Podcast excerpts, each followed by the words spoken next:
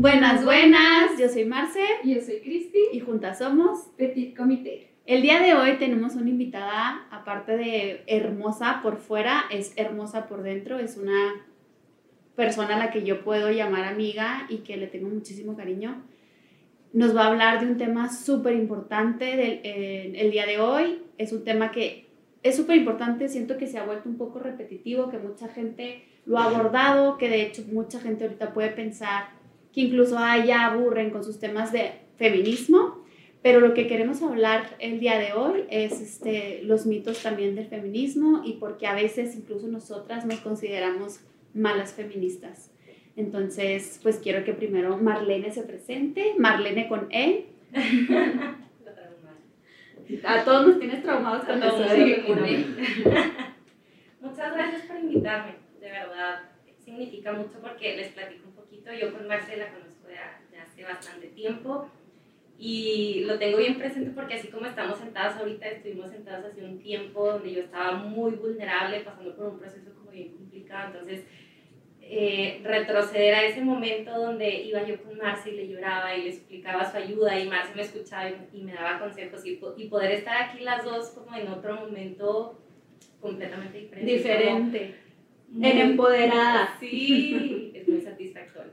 Y a mi Cristi, que no tengo mucho de conocerla, pero es de esas personas que la vibra te engancha, y te quiero mucho, así que bien emocionada por estar aquí. Muchas gracias. ¿A qué te dedicas? Es que tú eres alguien que ya te veía, te amamos todos. Ay, qué lindo que no todos. todos tenemos, no a toda la gente le gusta el oro. A mí me encanta ese dicho, yo creo que todos, la gente nos va a querer, amar y hay gente que nos va a odiar exactamente por las mismas razones por las cuales nos aman. Entonces, aquí estamos, hablando de lo que nadie se atreve a hablar. Oye, y qué padre que existan este tipo de, de lugares porque hablando como del tema del feminismo, yo creo que es bien importante que tengamos espacios seguros donde nos pongan incómodos a todas las personas porque la incomodidad nos hace cuestionarnos muchas cosas y cuando tú te cuestionas cosas evolucionas como persona. Entonces me emociona mucho este tipo de espacios donde no te critican, no te atacan, sino donde te están informando para que puedas tú evolucionar como persona en diferentes temas que han ido tocando. Sí, no, yo creo que hace falta muchísimo y me gustaría mm, que nos platicaras tú cómo empezaste, cómo nació esta parte de ti, esta mujer empoderada, eh, labios rojos, todo esto que, que, ya eres conocida en Instagram por este tipo de, de frases, tendencias, y pues platícanos tu historia. Te platico así mi historia como muy brevemente. Em, yo empecé así más fuerte con este tema, creo que como un, un año Em, empecé porque yo salí y yo viví durante 5 o 6 años una relación de violencia, te tocó vivir como todo este proceso. Entonces, una vez que te toca vivir esto y que logras salir, te vuelves una persona empática a, a, toda esta situación y sobre todo te vuelves una persona consciente, que es una realidad que pasa en todos los niveles eh, socioeconómicos. Claro, como que lo que no te mata te hace más fuerte. Completamente.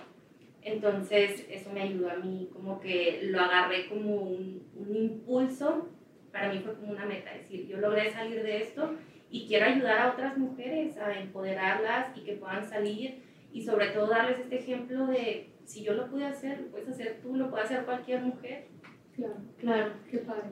Y la verdad es que te voy a no a contradecir, pero tú lo vives desde tu perspectiva, el yo que lo viví quiero ayudar a, a otras mujeres, más no crean que esto siempre pasa, ¿eh? También hay el otro lado de mujeres que a pesar que han vivido violencia, siguen con comentarios machistas, defendiendo actitudes espantosas de abuso y criticando a otras mujeres que, y es ahí cuando entra mi parte juzgona que no me gusta, pero dices, güey, ¿cómo? Tú lo viviste, ¿no? Pero no, me queda más que la empatía y decirte, ya tendrás tu momento de hacerlo. Es que es, que es, es un proceso creo que es algo que nos falta mucho a todas las personas, tanto a lo mejor quien ya cruzó esta línea, que abrió los ojos y está del lado del feminismo, como a quien todavía sigue del, del, otro lado del machismo o con toda esta cultura, con toda esta herencia cultural que venimos cargando. Entonces, yo en un momento de mi vida, si era como muy frustrante, eh, el año pasado fui a la marcha a la marcha, llevé a mis hijas y la primera persona en atacarme por haber llevado a mis hijas fue el papá de, de, de, Bárbara. Entonces, eh, en ese momento, tanto él como otras personas era, es que esas no son formas, es que porque van a rayar y es que porque bla, bla, lo típico de siempre. Entonces, en ese momento, yo estaba en un momento como muy a la defensiva y decía, es que tú me estás hablando desde tu privilegio, o sea, desde tu privilegio de no me ha tocado vivir ninguna situación, no conozco el, el trasfondo de lo que hay detrás de, porque yo me pongo en el lugar de una mamá que perdió a su hija, no, es más, ni siquiera puedo imaginarlo porque el dolor ajeno nosotros no lo podemos sentir. Entonces, en ese momento, no, no, Entonces, en ese momento, eh, yo estaba como muy a la defensiva, decía, claro, porque tú desde tu privilegio, ¿cómo puedes opinar? Bla, bla, bla. Entonces, conforme fue pasando el tiempo, también yo logré, digo, yo me he ido deconstruyendo en muchas cosas, he ido evolucionando como persona y también he logrado empatizar y decir, yo no puedo criticar y juzgar a una persona que piense de esa manera porque durante toda su vida fue educada así. Entonces no es un cambio de la noche a la mañana en el que yo voy a tener una apertura completa a esta situación. No, es un, es un proceso en el, que, en el que yo siempre digo, ¿por qué no dedicamos tiempo a educar, a, a, a explicarles qué es el feminismo, por qué se lucha, qué es lo que está todo detrás de... En lugar de siempre estar criticando y juzgando y atacando y violentando a las personas que piensan diferente a nosotros. Totalmente. Oye, justo en el episodio que tuvimos con Rodo, que fue el, el anterior al tuyo, hablábamos de cómo la marcha, que es una conmemoración, que me imagino que en el feminismo es lo mismo, no es una celebración, sino una conmemoración, que porque la gente lo toma a negativo y que hacen comentarios súper despectivos de que eso no son formas, ya lo hemos visto miles de veces, pero es que si así todavía no, no avanzamos tanto, entonces, ¿cómo quieren que se hagan las cosas? Fíjate que, volviéndome un poquito, yo siento que en el tema del feminismo eh, no es una conmemoración, siento que es em, una, una forma de protestar y de levantar la voz y decir, aquí estamos y, necesitamos ser visibles y necesitamos que todo el mundo vea la problemática que estamos viviendo las mujeres. Claro.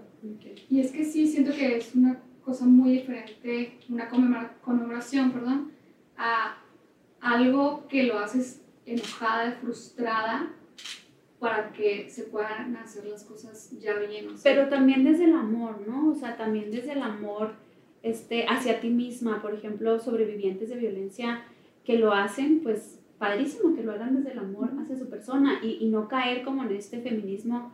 Yo sé que a lo mejor muchas feministas que me siguen pueden decir, ay, o sea, entonces eres o no eres, pero porque no soy tanto ahorita, o bueno, creo que si nos fanatizamos, todo puede salir mal. Cualquier ideología puede salir mal si nos vamos por completo de un lado. Y creo que hay muchos tipos de feminismo, ¿no? O sea, como yo creo que solo existe un tipo de feminismo, que es el que viene de raíz, que es el feminismo que lucha por la desigualdad, por terminar con la desigualdad que existe entre hombres y mujeres. O sea, esa es la raíz del feminismo. Sin embargo, creo que el problema es que se ha radicalizado mucho. Y el problema es que cuando algo es tan radical, te ciegas completamente a todo. O sea, no, no escuchas comentarios ajenos, no, no escuchas, te cierras solamente al, a tu opinión, a lo que tú piensas, a lo que tú sabes y las, las opiniones de las demás personas no valen para ti. Entonces creo que ese es el problema del, del feminismo. No creo que tenga así como que varias ramas, sino que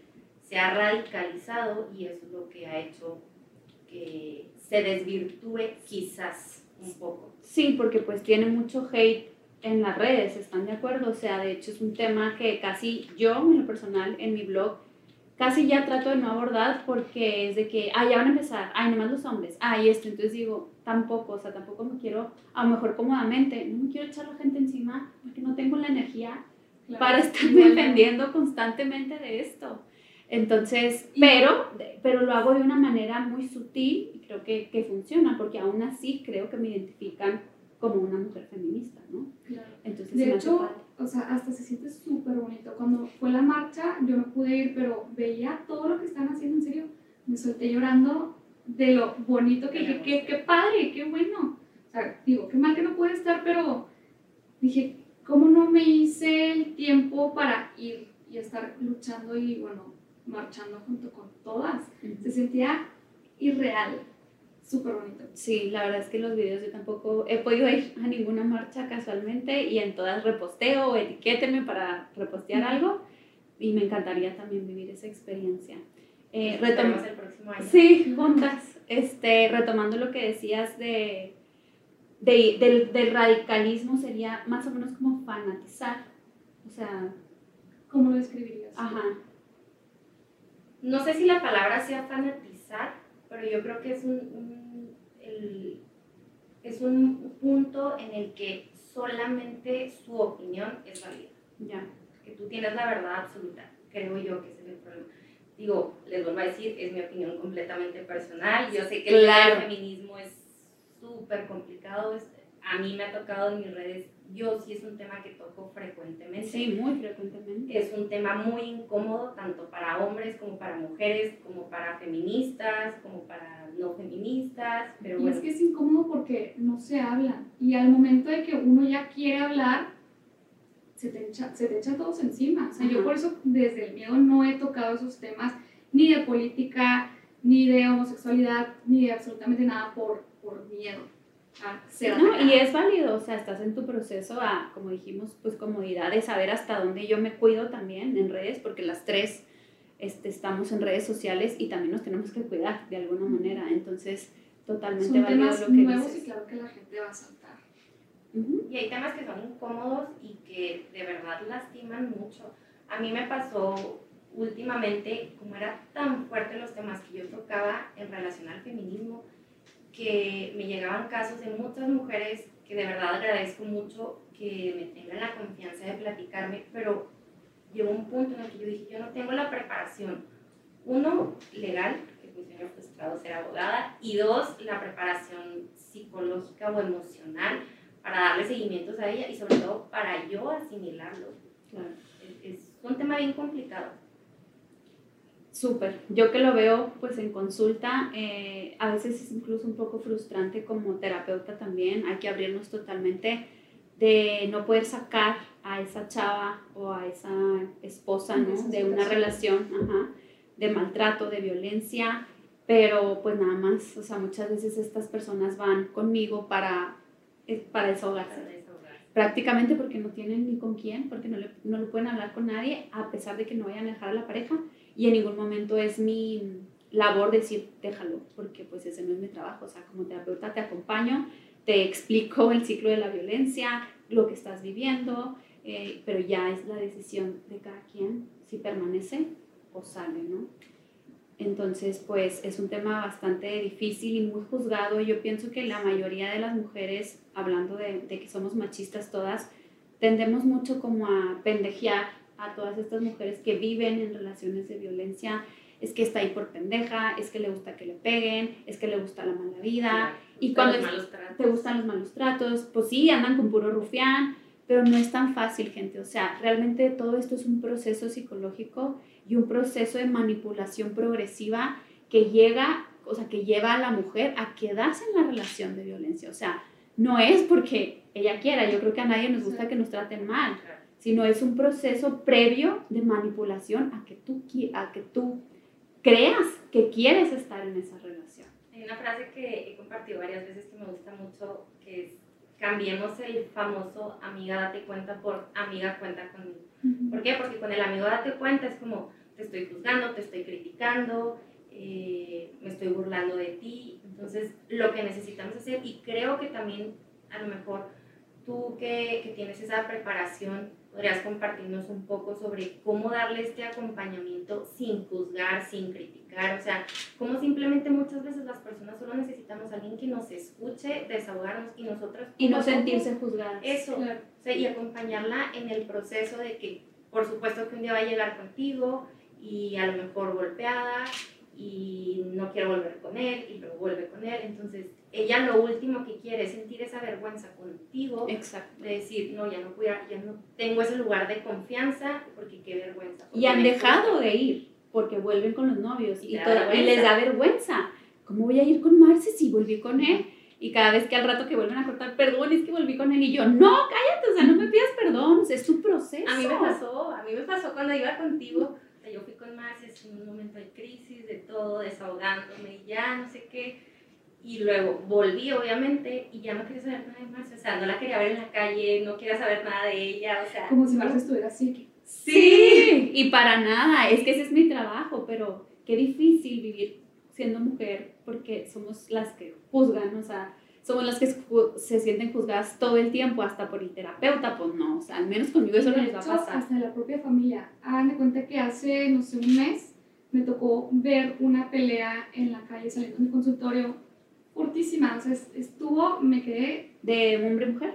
De hombre mujer. Era un, una persona, un hombre, golpeando a su pareja y ella gritando en plena calle de que, ¿por qué eres así? Que no sé qué. Entonces, yo lo, lo que hice y lo que estaba en mis manos era acercarme con el carro de que, haciéndole ojos de, ¿estás bien? O sea, y le llamé en ese momento a la policía, él como que me volvió, me, me volteó a ver a los ojos y de veras que era la mirada más vacía que he visto en mi vida. Verlo fue como muy impactante para mí, ver toda esa rabia, toda esa tristeza también, o sea, estaba su mirada vacía y llamé a la policía y de hecho ellos se fueron, se dieron la vuelta. Entonces lo subí a mi red y les dije la verdad, no súper asustada, qué mal que me tocó ver esto, si me tocó ver esto fue por algo, pero tienen aquí a alguien a donde pueden acudir para hablar, lo que sea. Y de hecho una persona me dijo, Cris, pues la verdad, sí que qué mal que te tocó, pero es que esas personas, la, en parte de la mujer, no pueden hacer absolutamente nada porque están manipuladas 100% y no pueden ir ni siquiera con su mamá porque una amiga me dice, no voy a decir nombres, pero una amiga acercándose a su mamá le dijo, su mamá, eso te pasa por casarte con él. Ah, y te aguantas porque ya te casaste. Porque tú lo elegiste, tú ya sabías cómo era. Volvemos a los juicios tan difíciles que tenemos hasta en nuestra propia familia, ¿no? Y ahorita que decías eso que les dabas tu apoyo en redes y también con lo que decía Marlene, que cómo podemos ayudar. Yo tengo esta pregunta bien seguido. Eh, Marce, tengo una amiga que está en una situación de violencia, ¿qué hago? Ya, no, ya estoy súper desesperada porque no lo deja. Entonces yo siempre les digo, si le llegas por el juzgamiento, o sea, si la juzgas, la vas a perder. Porque ya no te va a tener la confianza de contarte. Entonces, en cambio, si de verdad la quieres, escúchala, porque en, una de esas llamadas va a ser, amiga, estoy en el hospital, amiga, este, ya me pegó, amiga, esto, y, y, a quién crees que le va a hablar? Va a tener a alguien a quien hablarle, o sea, en lugar de juzgarla, tú simplemente di, amiga, yo, tú sabes que yo estoy aquí para ti, yo no te juzgo, y el día que tú necesites ayuda por estar con él, cuando estés en peligro o lo que sea, puedes contar conmigo. Y mamás, o sea, por favor, por más que la hija quiere estar ahí, no sé, ayuden, apoyen a sus hijas. No puedo creer que hasta la mamá le dijo, ah, te quedas ahí porque te casaste. Es que son las creencias que ellas vienen cargando de abuelas, de sus bisabuelas, de, pues antes era lo común, era lo normal, o sea, es lo que sea, así era y ya. Entonces ahora nos dicen que las mujeres, a mí he visto muchísimo esta frase, que ya no aguantamos nada, porque, claro, o sea, porque antes pasaba lo mismo, pero la mujer se quedaba porque era lo que tenía que hacer. No es que no aguantemos nada, es que antes aguantaban todo. Y todo es este, maltratos, violaciones dentro del matrimonio, un montón de infidelidades, hasta hijos regados otras familias, como ya lo hemos comentado. Entonces yo creo que para esa gente que dice que seguimos luchando como por para qué, que somos unas ridículas, que ya, o sea que el feminismo ya los tenemos hartos, es que sigue pasando, sigue pasando todo el tiempo. Creo que sigue pasando ya hasta el momento de que ya no es la violación, ya no es el golpe, ya llegan a asesinar a la pareja, o sea, la matan. Entonces, ahorita siento que la política se espera hasta que maten a la, a la mujer para poder hacer algo. Y eso a mí me da un chorro de rabia. Sí, pero este, creo que vamos avanzando un poquito. Sí, yo también creo que hemos ido avanzando. Un poco, a paso de hormiga, pero ahí vamos. Oigan, no sé si siguen a Alessandra de la Vega Rojo. Rojo de la Vega. Rojo de la Vega.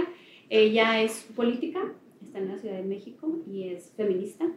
Y hace poco hizo una publicación como de un extracto de un libro o algo así, donde ella decía abiertamente que se consideraba una mala feminista.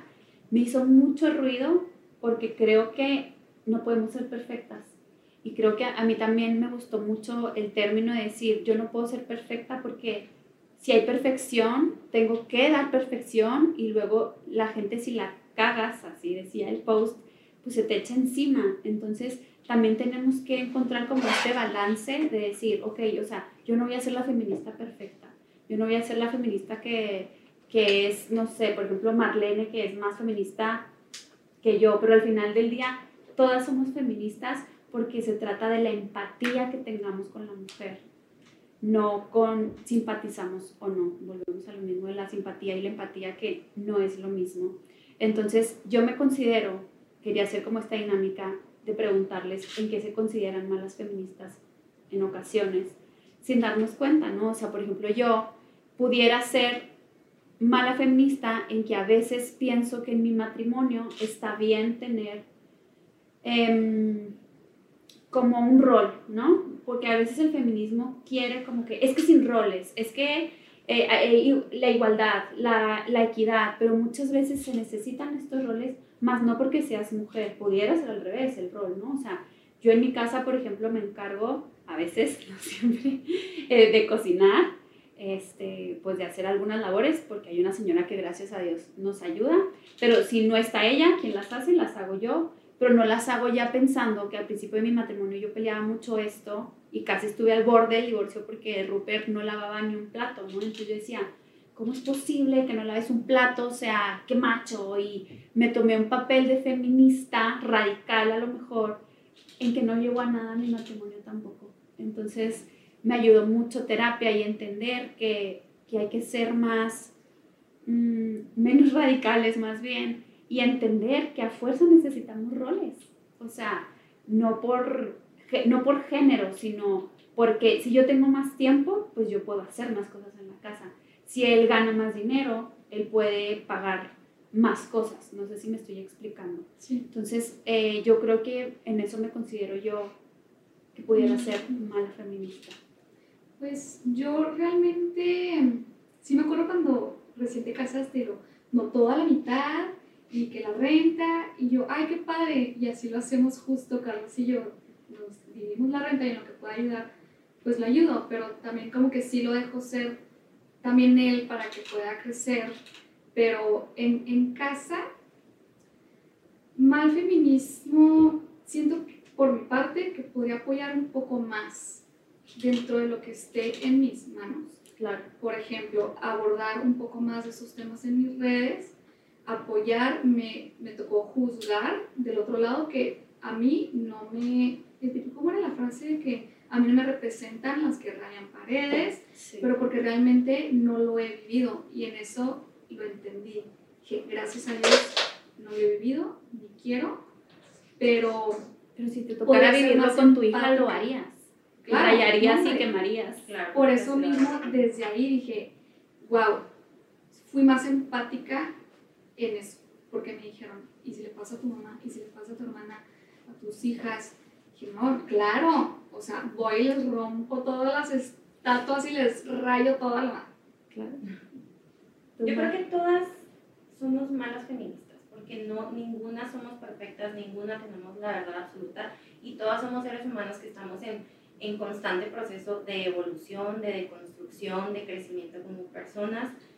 Y Fíjate que justo tocando así este tema de malas feministas, a mí me causó mucho ruido.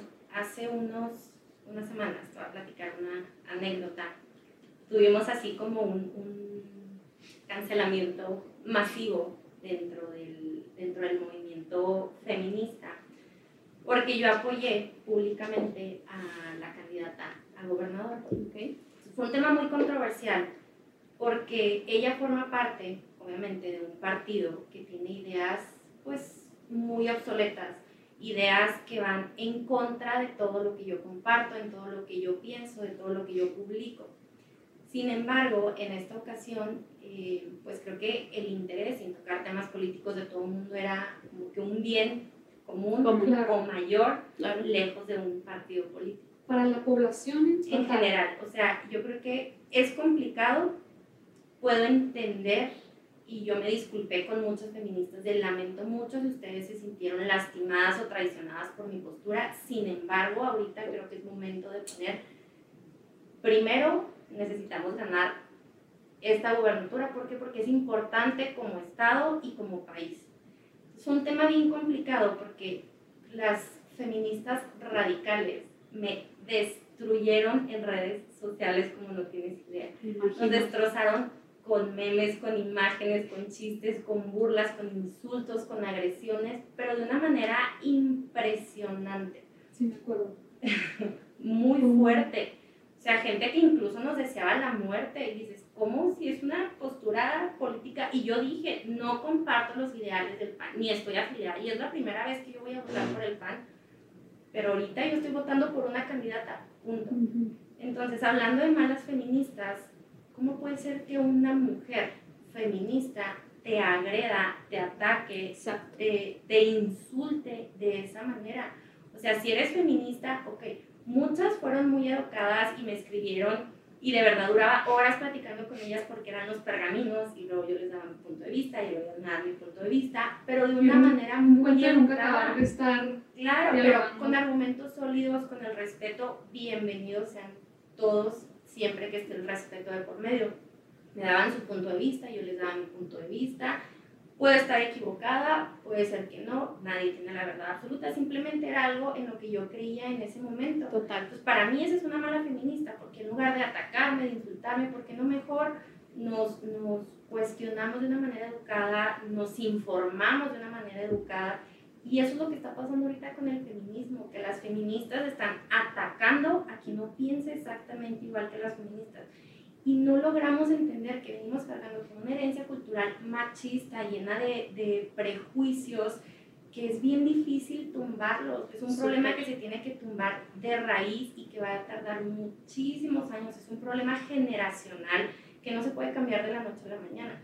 A mí me pasa con la generación de mi hija de 12 años, tienen 12 años, y en una de las reuniones platicaban los niños, de verdad, me va a matar, por eso les voy a platicar, pero es importante. Platicaban los niños y ella, pues siempre ha crecido conmigo, pues me ha visto como una mujer que la sacó adelante sola, obviamente siempre la mano en mi familia, pero siempre la saqué yo adelante sola. Yo no me avergüenzo de decir, ella tiene únicamente mis apellidos, este, yo soy divorciada, o sea, como que yo rompí varios moldes dentro a lo mejor de, de, de, ese círculo y no me avergüenzo de ello, o sea, lo digo porque fueron circunstancias de la vida o así me tocó vivir, me sirve como crecimiento de aprendizaje y eso es lo que soy.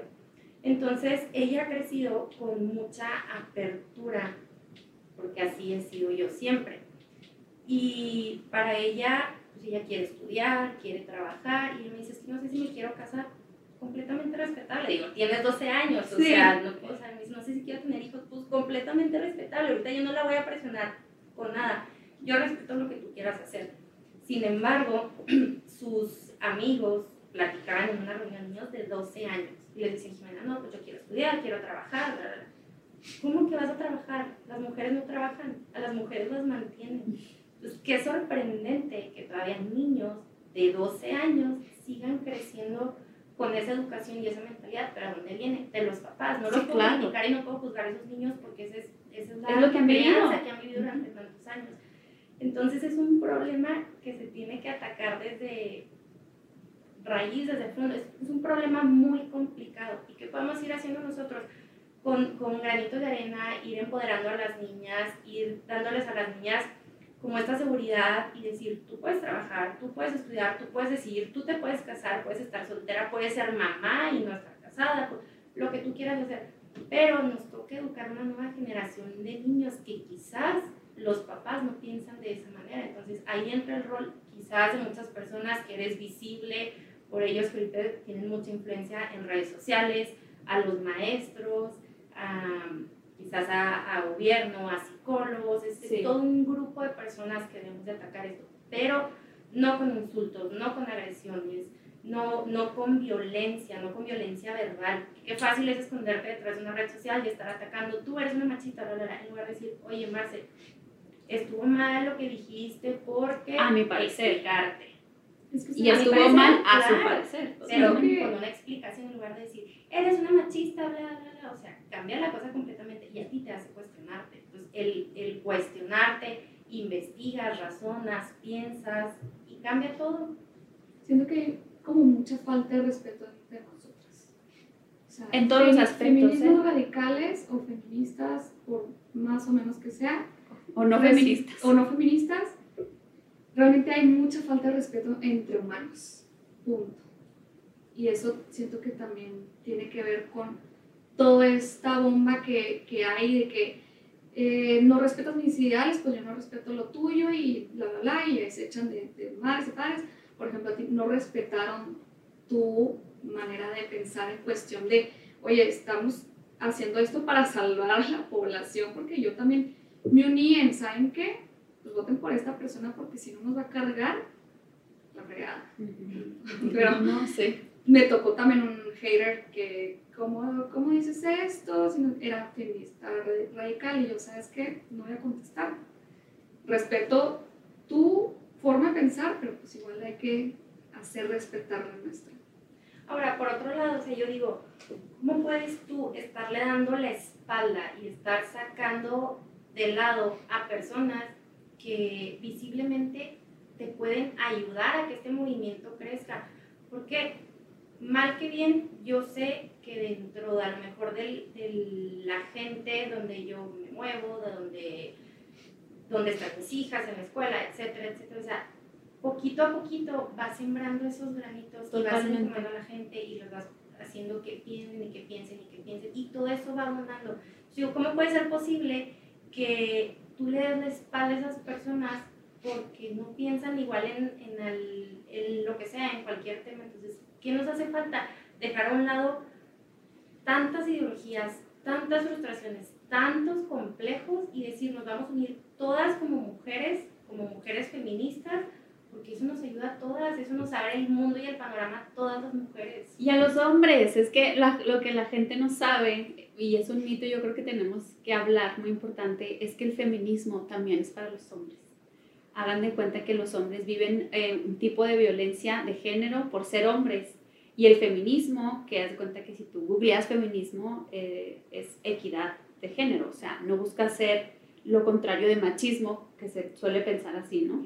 Entonces el feminismo también ayudaría muchísimo a los hombres, pero como decías tú, yo creo que cada quien eh, tiene, tenemos un proceso, vamos avanzando a pasito de hormiga, pero por ejemplo a mí me da mucho orgullo ver a mi esposo este, ya más deconstruido en muchas cosas, sí tenemos roles muy marcados, pero a la vez este, pues ya esta apertura, por ejemplo, de hablar de homosexualidad delante de, o sea, con nuestros niños chiquitos, de feminismo. Pato canta la de ni una más, ni una más, ni una así, nada más. Y luego, ¿y por qué? Y yo le explico, ¿no? Es que hay muchos hombres que así, no digo todos, hay muchos que hacen esto y que hacen lo otro. Entonces, mi trabajo como mamá eh, feminista es también educar a mis hijos de una manera empática, que, que respeten a la mujer, pero no solo a la mujer, ¿eh? sino también a los, a los hombres, a los niños, porque es muy fácil decir, este,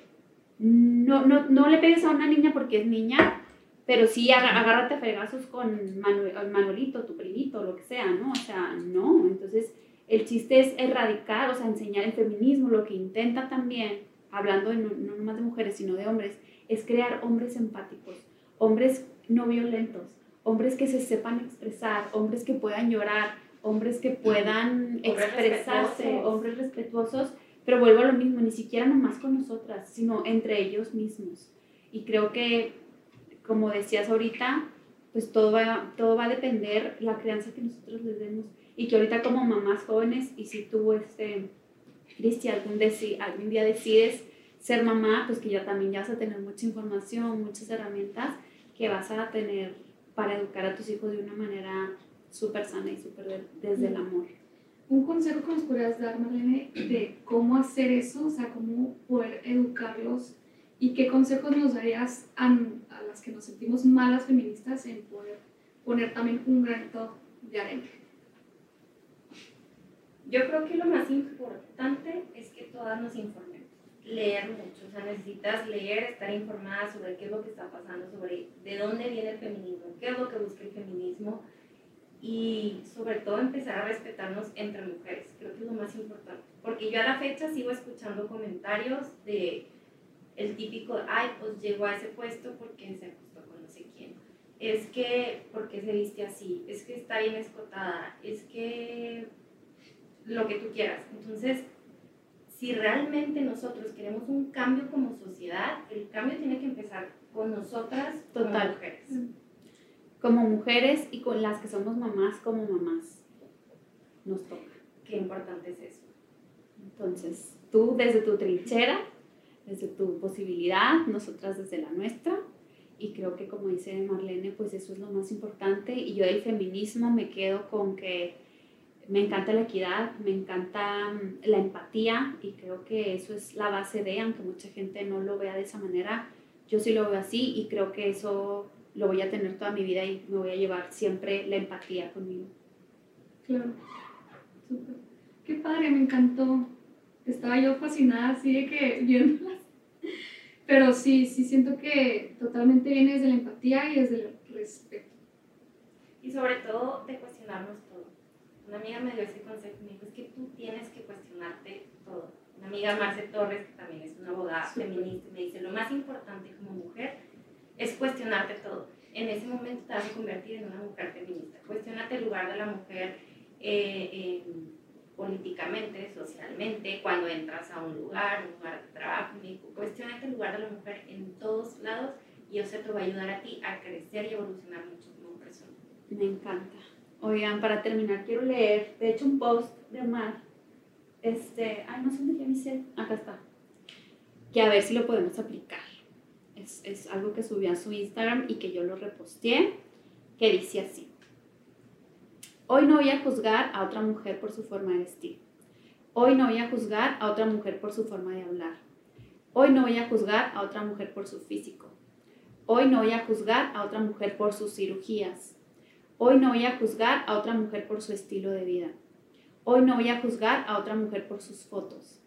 Hoy no voy a juzgar a otra mujer por su pasado. Hoy no voy a juzgar a otra mujer por su dinero. Hoy no voy a juzgar a otra mujer por su estado civil. Hoy no voy a juzgar a otra mujer por su sexualidad. Hoy y nunca voy a volver a juzgar a otra mujer y punto. Entonces, solo por hoy. Hasta que se haga costumbre. Nos encantó tenerte. Mil gracias, por venir. Gracias a ustedes por invitarme. Luego te volvemos a invitar. Muchas gracias. Ahora como emprendedora. Ay, qué padre, sí. ¿Sí? Pues bueno, cualquier comentario este, sobre el tema, si quieren agregar algo, estaremos abiertas a, a recibir eh, todo tipo de comentarios y si quieren algún otros temas que quieren que, que abordemos nosotras, pues lo ponen ahí en nuestras redes. Y pues nada. Esperemos que lo hayan disfrutado mucho, tanto como nosotras, y nos vemos en el próximo episodio. Gracias. Gracias.